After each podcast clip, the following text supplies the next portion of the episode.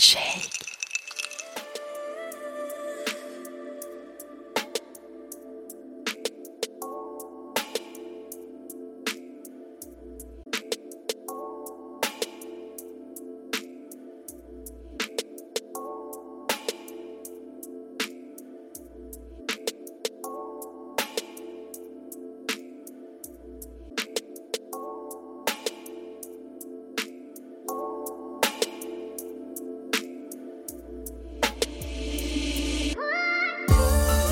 On ouvre le dictionnaire pour trouver la définition de cheminement, on lit action de cheminer.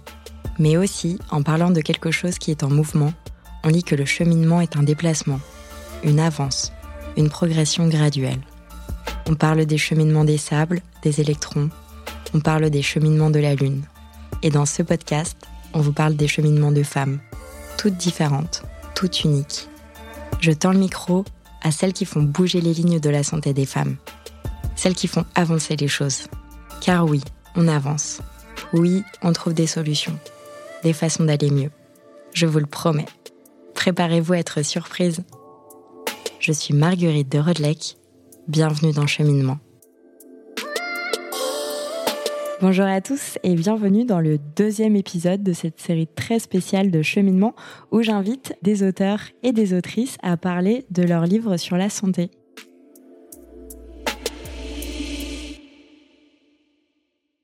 Dans cet épisode, je vous propose de rencontrer Bertie Fleury. Bonjour Marguerite. Comment vas-tu? Je vais très bien et toi? Va très bien.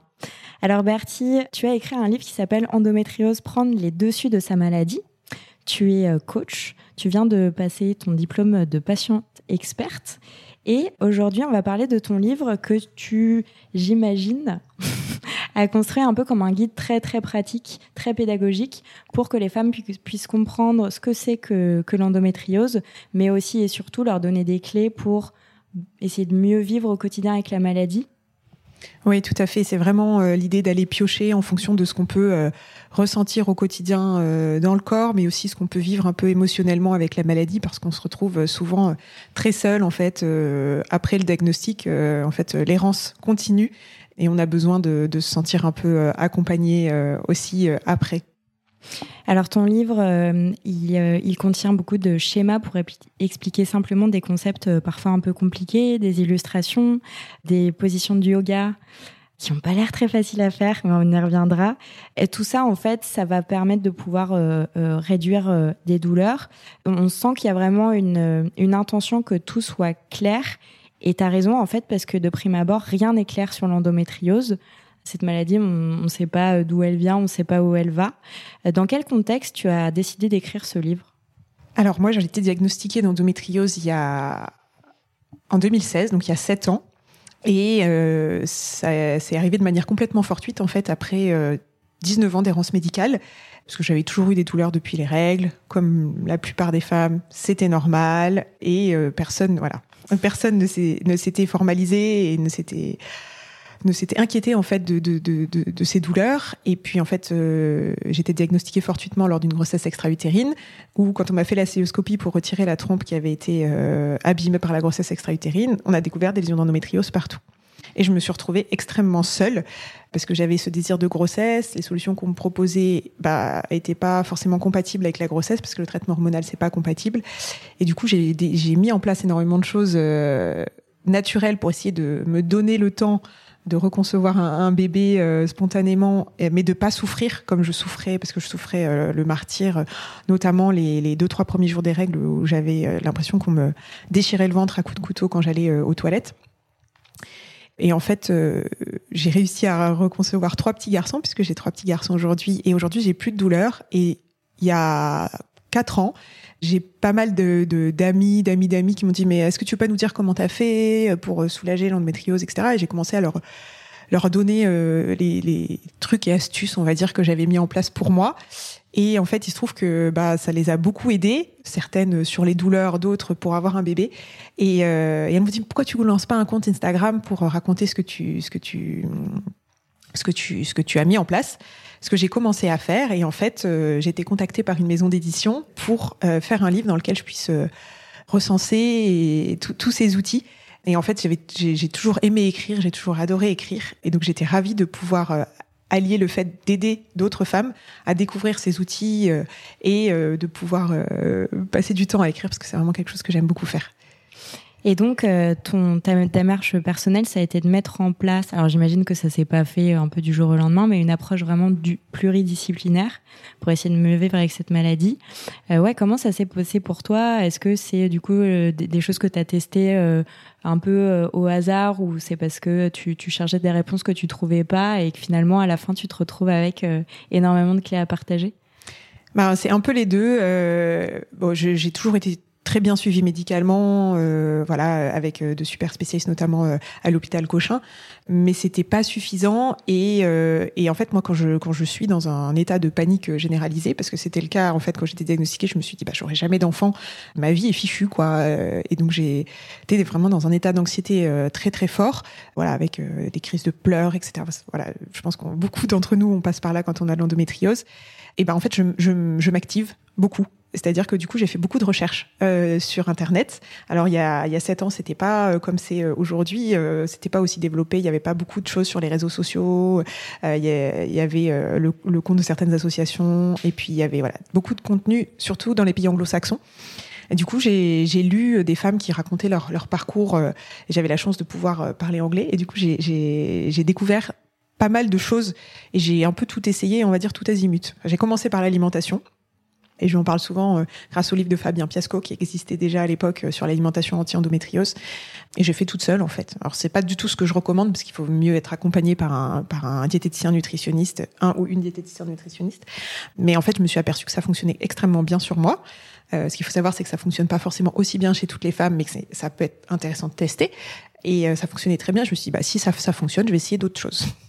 Et du coup, euh, j'ai fait de l'ostéopathie, j'ai fait de la kiné, j'ai fait du yoga. Enfin, on va peut-être reparler de ces différentes, euh, différentes euh, techniques. Euh, j'ai fait de la l'ayurveda, j'ai fait de la médecine traditionnelle, l'acupuncture. Et puis, euh, j'ai regardé ce qui fonctionnait sur moi, ce qui fonctionnait plus ou moins bien, sur quoi ça fonctionnait. Parce que on parle beaucoup des douleurs, mais il y a énormément d'autres symptômes avec l'endométriose. On a parlé de l'infertilité. moi, j'avais beaucoup de problèmes digestifs. J'avais ce ventre hyper gonflé de femme enceinte de six mois. je digérais plus rien. J'avais des diarrhées hyper fréquentes et tout ça. Et et ça peut agir aussi sur ces, ces certains de ces symptômes-là. Euh, et donc j'y suis allée et pendant un an j'ai testé, j'ai testé, j'ai testé euh, plein de choses en fait. Et depuis, enfin ça c'était donc entre 2016 et 2017. Et depuis, il y a plein d'autres nouveaux outils que j'ai découverts, que je continue de d'essayer, de, de, tester. Euh, voilà. Donc il y aura une nouvelle édition avec la mise à jour de toutes les autres techniques que tu vas tester bientôt. Ah bah j'aimerais bien, j'aimerais bien. J'en parlerai à, à, mon éditrice, mais je pense que ça serait ça, ça vaudrait le coup en effet, ouais. Bah oui, c'est vrai que les choses changent vite et du coup, c'est toujours bien de donner une, une, version actualisée. En tout cas, c'est tout ce que je te souhaite. Alors, ce guide, euh, ce que j'ai beaucoup aimé, c'est qu'il est parsemé euh, de petites euh, citations qui sont assez poétiques et qui, donnaient une, une dimension, je veux dire, encore plus feel good. J'en ai une là que je vais citer, mais il y en a plein d'autres. Après, je te demanderai comment tu les as trouvées. L'utérus, c'est le noyau de la femme. S'il est déséquilibré, toute sa vie est déséquilibrée physiquement, émotionnellement, mentalement et spirituellement. En fait, ce que j'aime bien dans cette situation, dans cette citation, c'est que euh, on comprend à quel point euh, quand ça va pas bien, enfin quand quand quand euh, quand tu quand as mal au ventre, à quel point ça peut impacter vraiment tous les, pans de ta vie.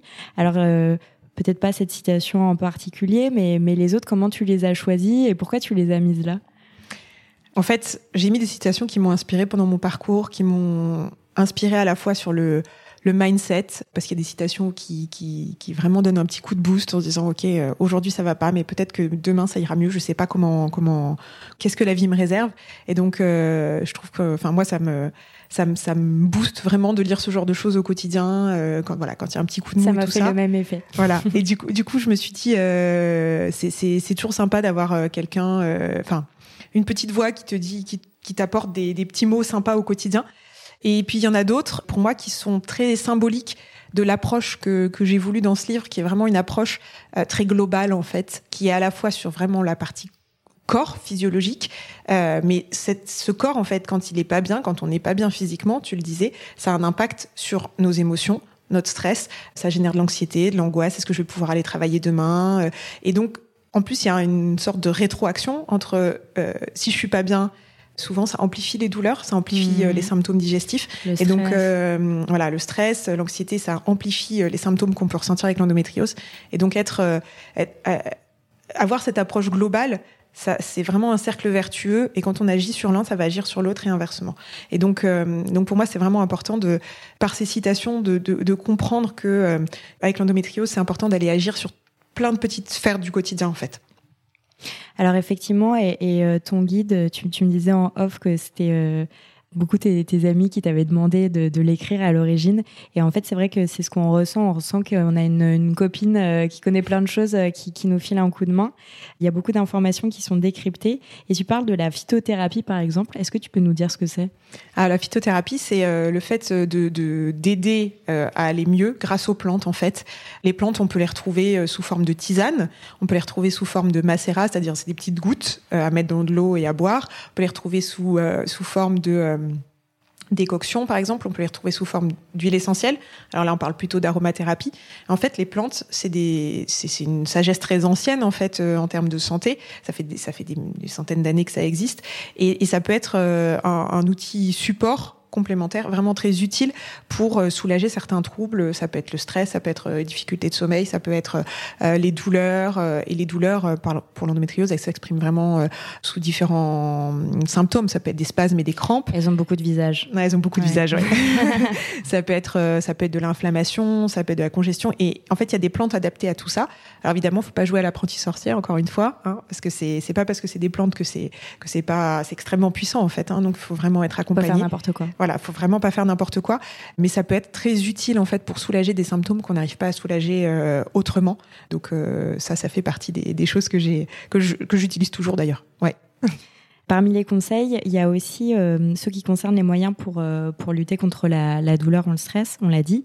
Donc, tu as mis des positions de yoga pour détendre le bas du ventre, favoriser la détente, soulager les, les douleurs du bas du dos. Parce que c'est vrai que ça peut aussi. Enfin, la, douleur peut aussi euh, créer cette crispation qu'on a et après, on a, le corps tout endolori. Il y a des postures où je me suis dit clairement j'arriverai pas à les faire, mais euh, est-ce que tu peux euh, est-ce que tu peux nous expliquer pourquoi tu as choisi de les mettre et, pourquoi finalement le j'imagine que le yoga c'est aussi un moyen assez accessible. Alors pourquoi tu as choisi de les, mettre en lumière? Alors j'ai choisi de les mettre en lumière parce que déjà c'est un- une discipline où il n'y a pas de performance. Quand tu dis que tu vas pas arriver à les faire, en fait tout le monde peut le faire, mais c'est-à-dire qu'il faut pas essayer de faire exactement comme sur le livre. en fait. Il y a pas, en fait, quand on pratique le yoga pour l'endométriose, il n'y a pas d'objectif de Oui. performance. C'est-à-dire qu'on ne fait pas les posts sur Instagram avec les, femmes super fit, euh, qui ont euh, le summer body et tout ça. C'est pas du tout l'enjeu.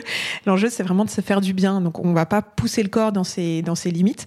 On va essayer d'apporter ce que tu as dit, apporter de, de, l'espace dans le ventre, ouvrir les hanches, détendre. Et justement, quand, on, quand ça commence à tirer, c'est plutôt qu'on est dans, un, dans le phénomène inverse, à remettre de la tension.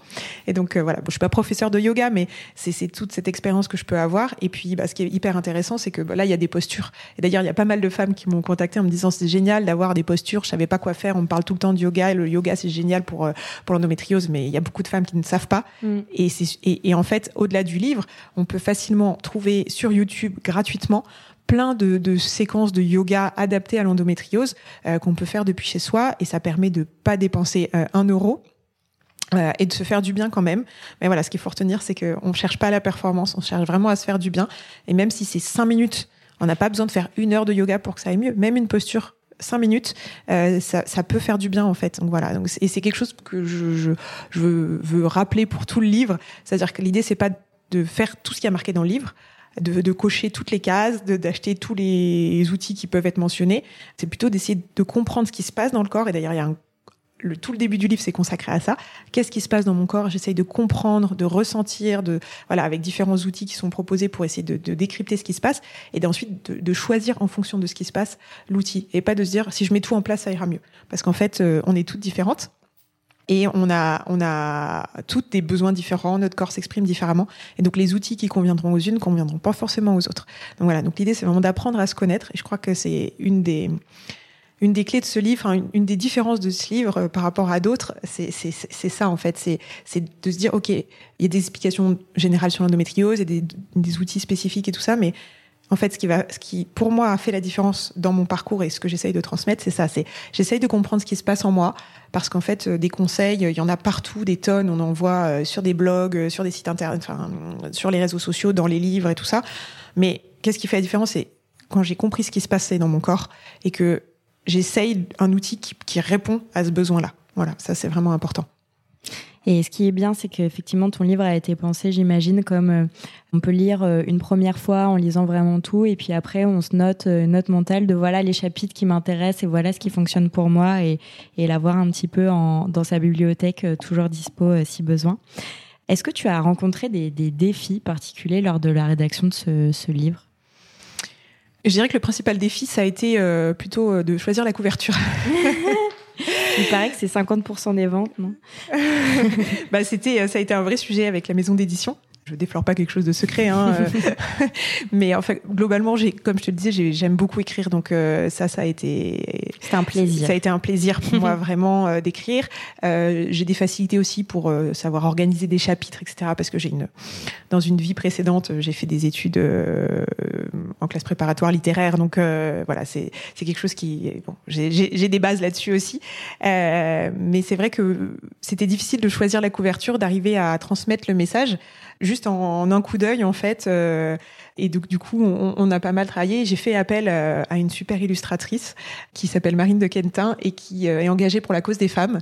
Et voilà, donc c'est elle qui a illustré. Et puis on a, on a travaillé ensemble pour donner Voici la couverture pour ceux qui Pour donner un peu une, on a essayé de représenter un peu les femmes dans leur vie avec l'endométriose. Euh, à la fois, voilà, j'ai ma tasse de ma tasse de, de, de tisane de phytothérapie. Euh, il y en a une qui a une bouillotte et qui est assise en tailleur, ça c'est moi. c'est ça, avec sa petite couverture. Euh, et en même temps, voilà, il y en a une qui fait du yoga. Et puis il y en a, il y en a, il y en a certaines qui ont le point levé en disant je vais y arriver, je vais prendre le dessus sur la maladie. voilà, donc l'idée c'est vraiment d'avoir cette diversité parce qu'on est toutes dans des moments différents.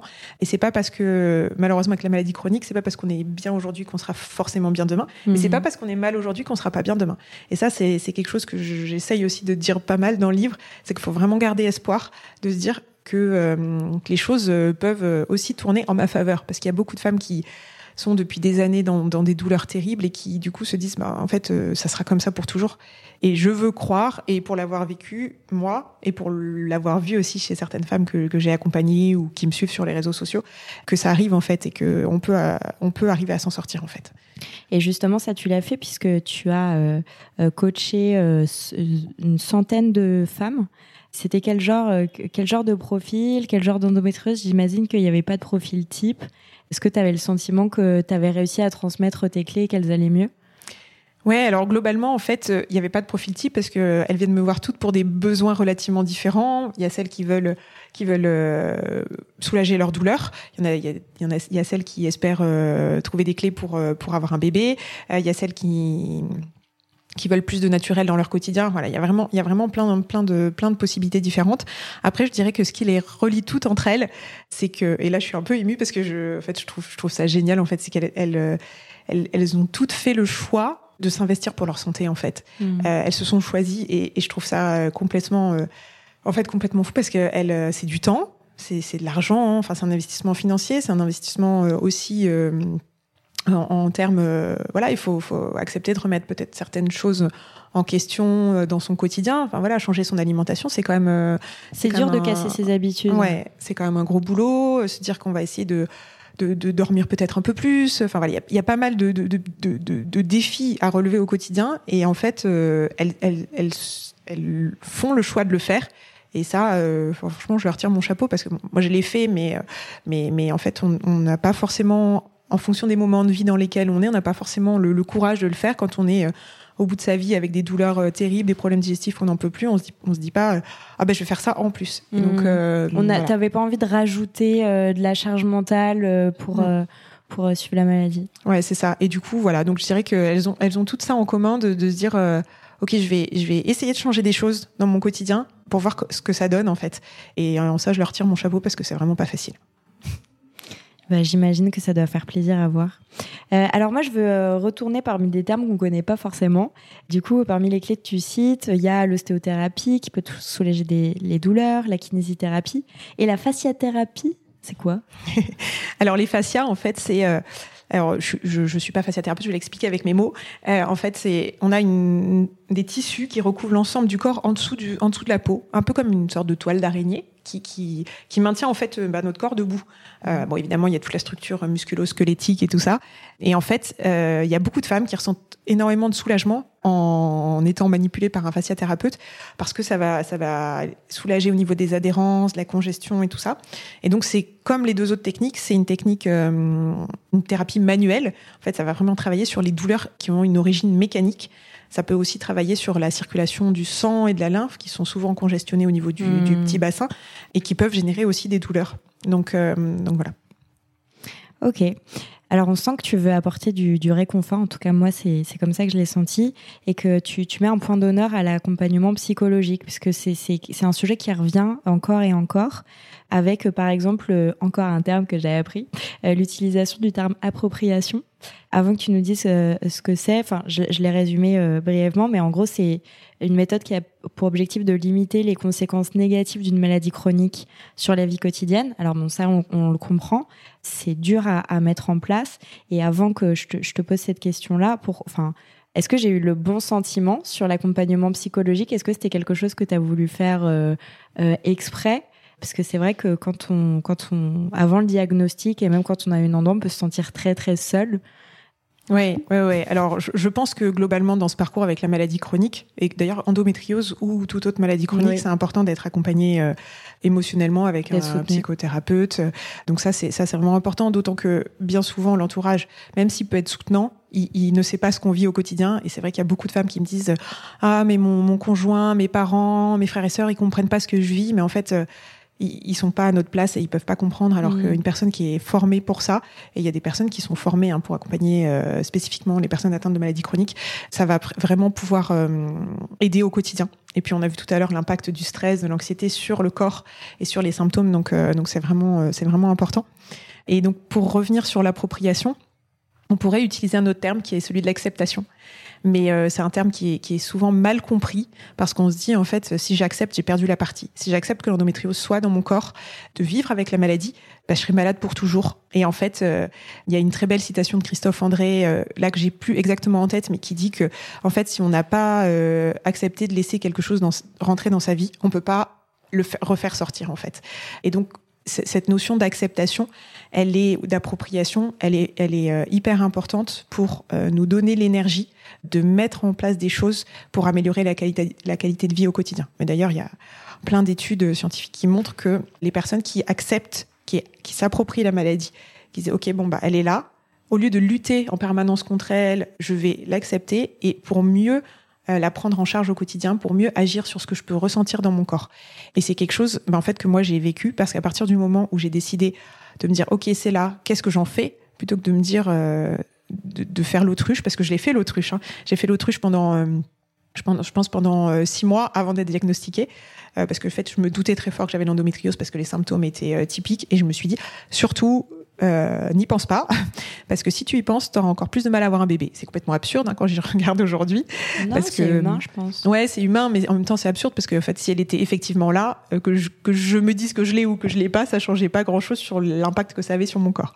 Et puis bon, ça, la, vérité m'a rattrapé avec la grossesse extra-utérine, mais j'ai vraiment fait l'autruche et je me suis dit non, mais en fait, je veux et c'est normal en fait de se dire qu'on veut pas qu'elle soit dans notre qu'elle soit là, qu'on l'ait au quotidien, mais en fait en, en l'acceptant, en se disant ok, elle est là, qu'est-ce que j'en fais maintenant, comment je peux faire en sorte de bien vivre avec? On se donne beaucoup d'énergie pour mettre des, choses en place, si on le souhaite bien entendu, hein, toujours. Et en fait, cette, notion d'appropriation, elle, euh, découle de, du processus de deuil d'Elisabeth Kubler-Ross qui a, en fait, on, apprendre qu'on a une maladie chronique, c'est une forme de deuil, c'est une forme de deuil de la vie d'avant, parce qu'il y a une nouvelle vie qui commence euh, qui va être différente. Et donc, on passe par plein de phases. Ce que tu disais, c'est extrêmement difficile d'être dans cette appropriation, cette acceptation. Il y a beaucoup de, de personnes qui ont du mal à arriver jusque-là parce qu'on passe par plein de phases. On passe par le déni, par la colère, par euh, le marchandage et petit à petit, en fait, euh, il y a un schéma dans le livre pour, expliquer ça. Euh, petit à petit, on arrive à, remonter la, pente en se faisant accompagner. Euh, c'est pour ça que l'accompagnement psychologique est important pour dire qu'en fait, ok, c'est ma nouvelle réalité. J'en voulais pas. Qui voudrait d'une maladie chronique dans son quotidien? Personne. J'en voulais pas, mais c'est là et je vais essayer de faire avec et comment je peux pour faire pour mieux vivre avec ou bien vivre avec? Qu'est-ce que je vais pouvoir mettre en place Et c'est un peu ça le message du livre, c'est-à-dire que ouais, bah en fait, euh, j'aurais préféré être la, la femme d'en face et pas avoir cette maladie chronique, mais maintenant que je l'ai, qu'est-ce que je fais pour être mieux? Eh ben, c'est une magnifique conclusion. Merci beaucoup, euh, merci beaucoup d'avoir accepté euh, mon invitation. Et euh, pour vous qui aimez écouter des podcasts, sachez qu'on a un podcast qui parle d'endométriose qui s'appelle Endométriose mon amour, animé par Marie-Rose Gallès et qu'on a aussi sorti récemment en attendant la gynéco qui parle aussi de cette maladie et un petit peu plus de l'aspect justement mental et de quels effets ça peut faire ça peut faire sur nous. Voilà, et bah à très bientôt. Les épisodes de cette saison de cheminement sont divisés en trois parties. Nous arrivons à la fin de la deuxième partie de cette conversation. Pour écouter la suite, rendez-vous dans l'épisode d'après. Et dans tous les cas, si ce podcast vous plaît, parlez-en à vos mères, vos amis, vos voisines, vos collègues, vos sœurs. Sachez que MedCheck Studio, qui produit ce podcast, propose d'autres podcasts qui parlent de santé des femmes. Pour les écouter, rendez-vous sur medcheck-studio.com.